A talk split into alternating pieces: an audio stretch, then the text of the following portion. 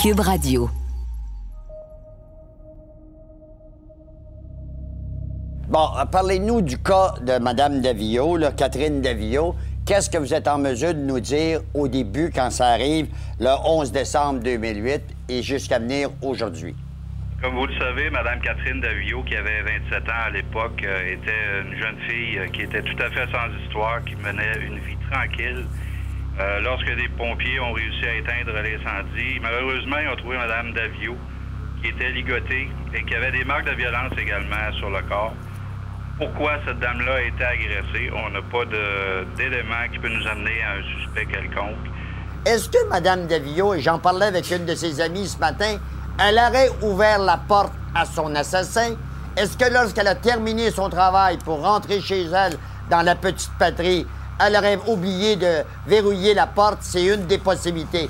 Est-ce qu'il y avait une seule personne dans cette maison-là au moment où le crime a été commis? Je ne sais pas. Mais c'est bien malheureux parce que malheureusement, il y a une jeune femme sans histoire qui a laissé sa vie.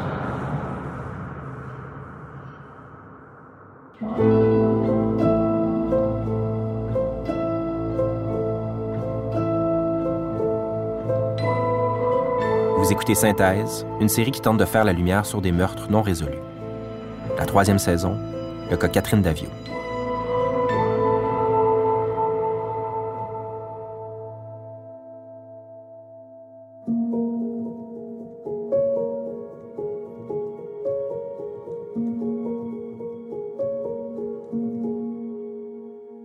On est en 2008, début décembre.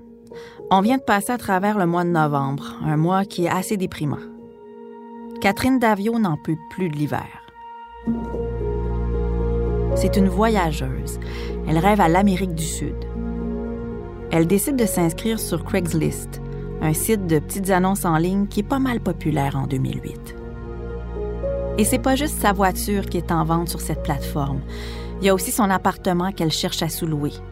Catherine avait mis sa voiture en vente sur Craigslist et ce que la police avait dit, euh, c'est qu'il y avait eu d'autres femmes seules qui avaient mis des affaires en vente sur Craigslist. Est-ce que son assassin a pris contact avec Catherine sur Craigslist? Est-ce qu'elle avait rendez-vous avec quelqu'un par l'entremise de cette plateforme-là? C'est sûr que ça peut être une piste potentielle autant que euh, les endroits qu'elle fréquentait, Catherine, euh, soit les bars, les, les, la station-service, euh, l'épicerie au coin de chez elle ou quoi que ce soit. Ça peut être différentes, différentes pistes. Mais oui, le, le Craigslist a été validé, a été vérifié à ce moment-là avec les informations qu'on avait. Là.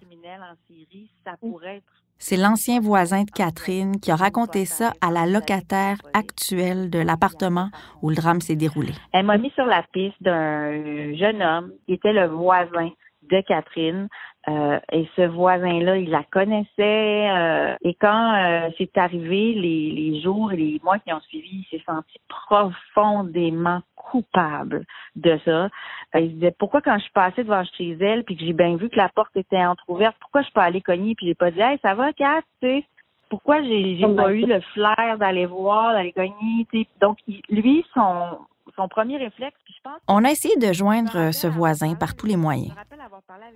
On a d'ailleurs appelé l'ancien propriétaire de l'immeuble qui habite maintenant aux États-Unis. Impossible de retrouver la trace de ce gars-là. Et disons que la locataire actuelle de l'ancien appartement de Catherine est assez frileuse de témoigner, et ça se comprend. Ce genre de crime-là horrible nous remet toujours en question quand on est femme dans notre rapport avec les autres, avec autrui. C'est comme si on cassait notre candeur. Je pense que ça, ça lui est arrivé en apprenant les détails. Puis je l'ai pas comme. Attends, il, pas comme il y a une dame qui est en train de voler une souliers sur, sur un balcon. Elle vole tes souliers sur le balcon. C'est madame, ça c'est à nous. Non, c'est pas à donner ça. oh my god qu'est-ce qui, vient d'arriver? Oh mon Dieu! oui, oui, elle était vraiment, elle était embarquée sur notre balcon parce que j'habite au rez-de-chaussée, puis elle était en train de les running shoes, là. ben voilà, À Montréal, il y a toutes sortes de choses qui se passent. Genre se faire voler ses souliers sur son balcon. Tu sais, quand on disait que vivre au rez-de-chaussée comportait plus de risques. Mais bon, quand on parle de crimes violents, c'est complètement autre chose. Maude habite dans Villeray, le quartier voisin de Rosemont.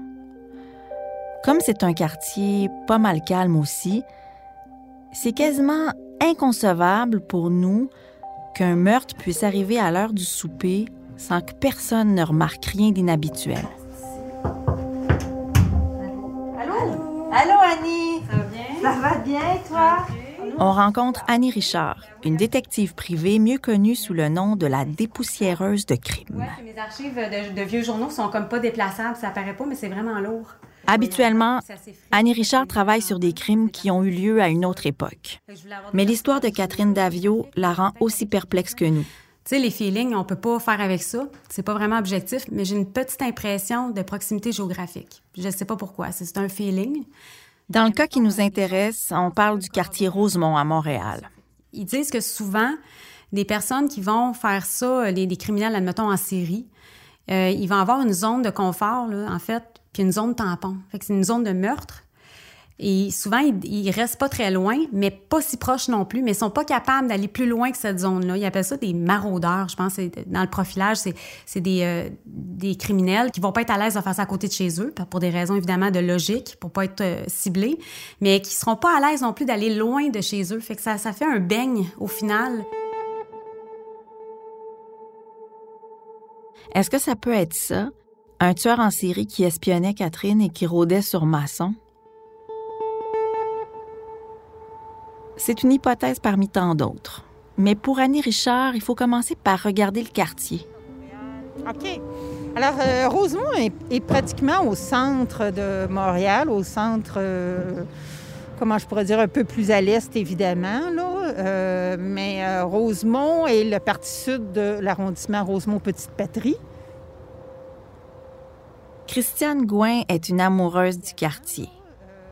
Elle est aussi bénévole à la Société d'histoire Rosemont Petite Patrie, située dans le sous-sol de l'église Saint-Esprit. On y entre par la 6e avenue, à quelques mètres seulement de l'appartement où a été assassinée Catherine Davio. Euh, c'est un quartier très tranquille, avec une belle rue commerciale, la rue Masson. On a d'autres rues qui, quand même, desservent euh, le quartier. Beaubien, dans le bout du, euh, du cinéma Beaubien, qui est tout près. La plupart des parcs que vous voyez, sauf le parc Molson, sont d'anciennes carrières. D'où le chemin des carrières. Le fameux chemin des carrières. J'y fais ma course à pied presque tous les jours, mais j'irai pas là le soir. C'est même pas éclairé. Ce coin-là, tout près de l'avenue Masson où habitait Catherine, n'est pas desservi par une ligne de métro. Disons que c'est moins facile qu'ailleurs de s'y déplacer en transport en commun.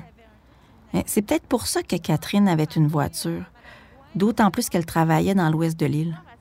Est-ce que vous en aviez entendu parler, vous, du meurtre de Catherine Davio en 2008? Bien, j'ai sûrement vu ça dans les journaux, mais je ne l'avais pas retenu. Là. C'est pas. Euh, comme il y a très peu de, de, criminalité dans le quartier, euh, c'est quand même surprenant et très très désagréable de voir que quelqu'un pu se faire agresser comme ça dans le coin. Annie Richard et Christiane Gouin s'entendent sur un point. Le meurtre de Catherine Davio en 2008 est un cas isolé.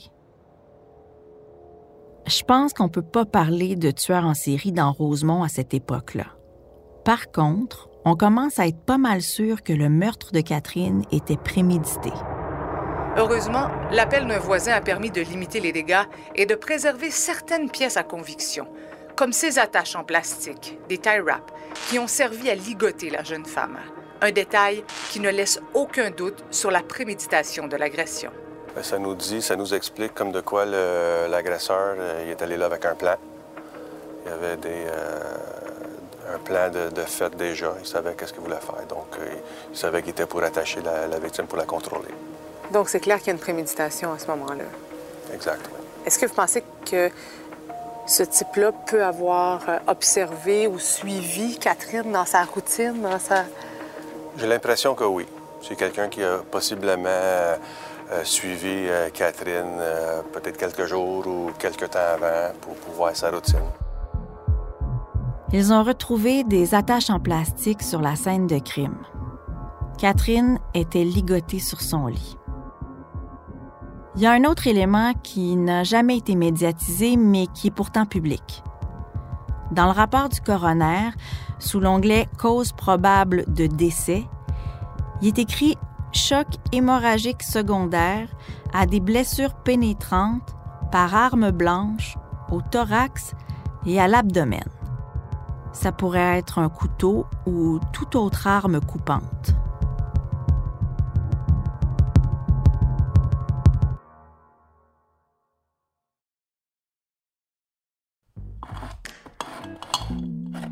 Beurre de pinot, sirop d'érable, jus d'orange, céréales, sardines. Comment ça se fait que ces produits-là sont devenus des incontournables du garde-manger? Je m'appelle Anne-Sophie Carpentier et j'ai décidé d'enquêter sur ce qui se cache dans nos armoires de cuisine. Je vous invite à écouter le balado Garde-manger, une production Cube Radio disponible sur cube.ca et l'application Cube. Le balado Garde-manger a été nommé au Digital Publishing Awards 2022 dans la catégorie du meilleur balado, art, culture et société.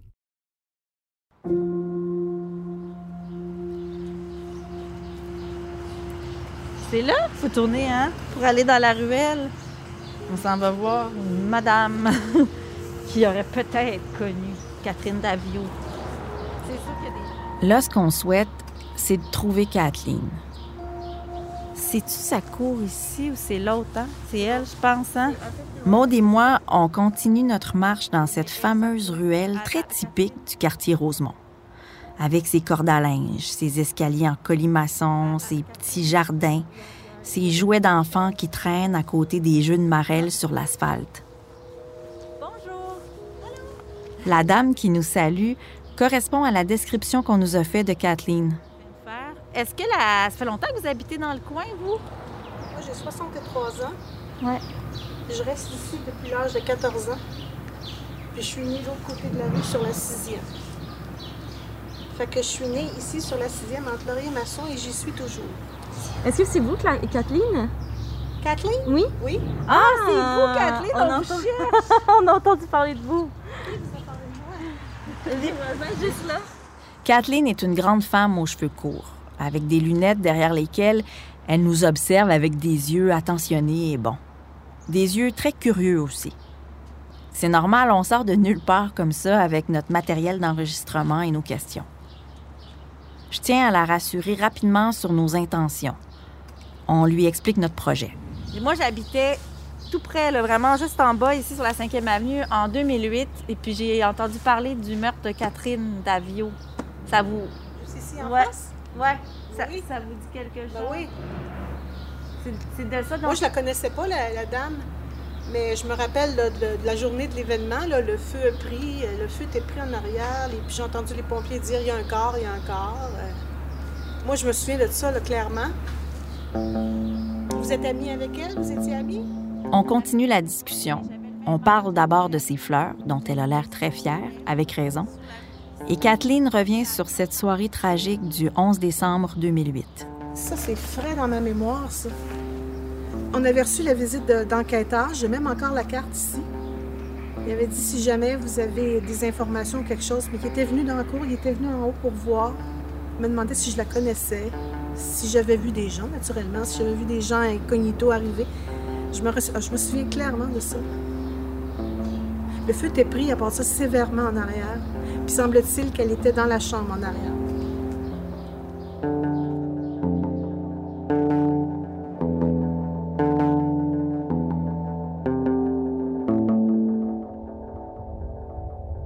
Maintenant, une primeur de TVA Nouvelle. C'est un développement majeur, Elisabeth, dans le meurtre sordide d'une jeune femme en décembre 2008 dans quartier Rosemont, Montréal. Elisabeth, les enquêteurs disent aujourd'hui avoir de solides éléments de preuves là, pour épingler le suspect. Oui, voilà, ça fait plus de huit ans. Plusieurs se souviennent certainement, Paul, du meurtre sordide de Catherine Davio. Euh, ce qu'on apprend aujourd'hui auprès du commandant des crimes majeurs, c'est que les enquêteurs ont une preuve très solide, une preuve physique, en fait, qu'il est qui les relie donc aux suspects. On parle soit d'empreintes digitales ou d'ADN qui a pu être recueilli à l'époque sur la scène de crime, malgré le fait que le suspect avait tenté, souvenez-vous, de camoufler son crime. Je vous rappelle les circonstances exactes.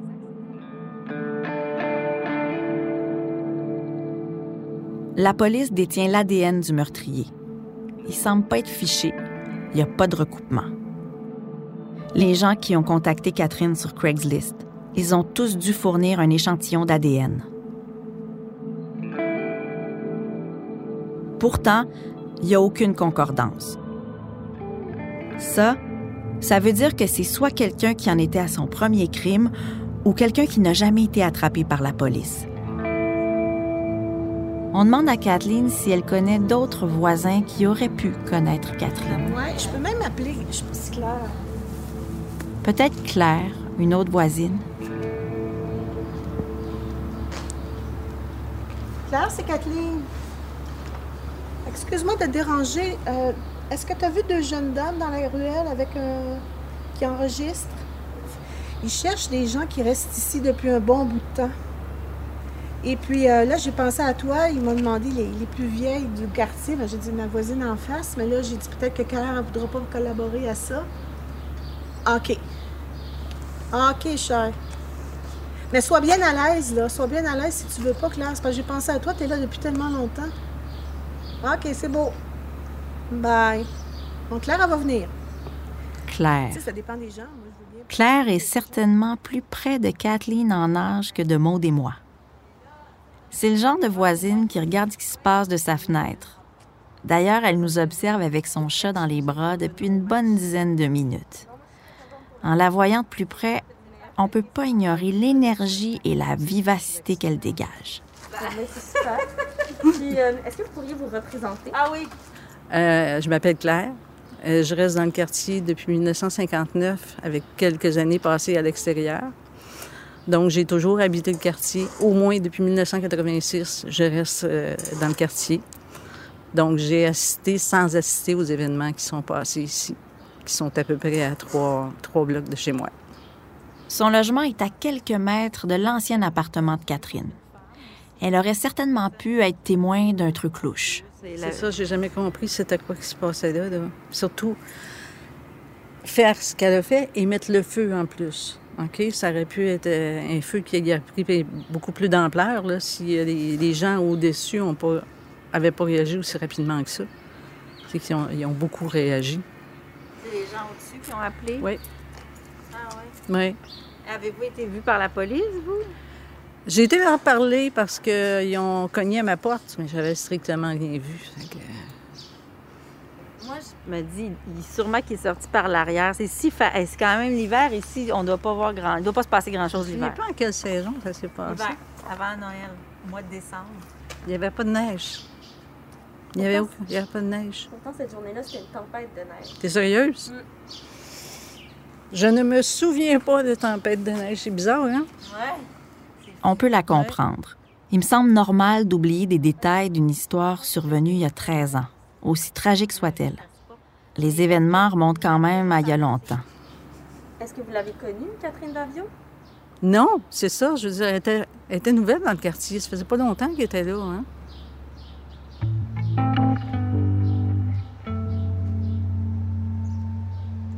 Parler avec Kathleen et Claire nous en a appris un peu plus sur le type de voisinage dans le quartier sur le fait que personne semble avoir été témoin de quoi que ce soit d'anormal avant l'arrivée des secours. Les dames n'ont même jamais rencontré Catherine. Notre but dans tout ça, on veut savoir qui est Catherine. Ça fait plus d'un mois qu'on travaille sur son histoire et tout ce qu'on a fini par savoir sur elle, c'est que c'est une fille sans histoire. Quelle sorte de personne que c'était, Catherine? Mon Dieu, c'était pour moi, c'était une petite fille parce que Catherine était une personne euh, qui mesurait même pas cinq pieds, même pas 100 livres, vraiment euh, une, une, toute petite fille qui aimait la vie, qui, avait plein de projets. Euh, euh, qui, travaillait à ce moment-là, euh, sans histoire, là, euh, vraiment. Elle avait-tu un copain à cette époque-là? Non, à ce moment-là, elle était célibataire. Est-ce que c'était une personne qui fréquentait des endroits de discothèques, des, des bars? Oui, c'est sûr que, bon, étant, étant donné qu'elle était célibataire, elle, fréquentait, je dis pas régulièrement, mais oui, ça, ça lui arrivait de d'y aller, même avec moi, là, à quelques quelques reprises. Euh, c'est arrivé, oui. C'est arrivé. Maintenant, est-ce qu'elle à participer à des lignes sur Internet? Euh, non, c'est pas euh, quelqu'un là, qui était euh, vraiment Accroché à ça? accroché à ça, non. On pourrait pas dire que elle allait n'importe où avec n'importe qui. Là. Elle vous a jamais confié, elle vous a jamais dit, par exemple, il y a un gars qui m'harcèle, il y a un gars qui m'appelle, il est achalant. Non. Je rappelle que l'arme du crime est un couteau ou un objet coupant, que des attaches en plastique ont été utilisées pour l'immobiliser dans son lit. Quelques jours avant, Catherine avait passé une petite annonce sur Craigslist. Les chances qu'on ait affaire à un tueur en série sont faibles. On pense que ça doit être quelqu'un qui l'observait. C'est pas mal sûr que c'était prémédité.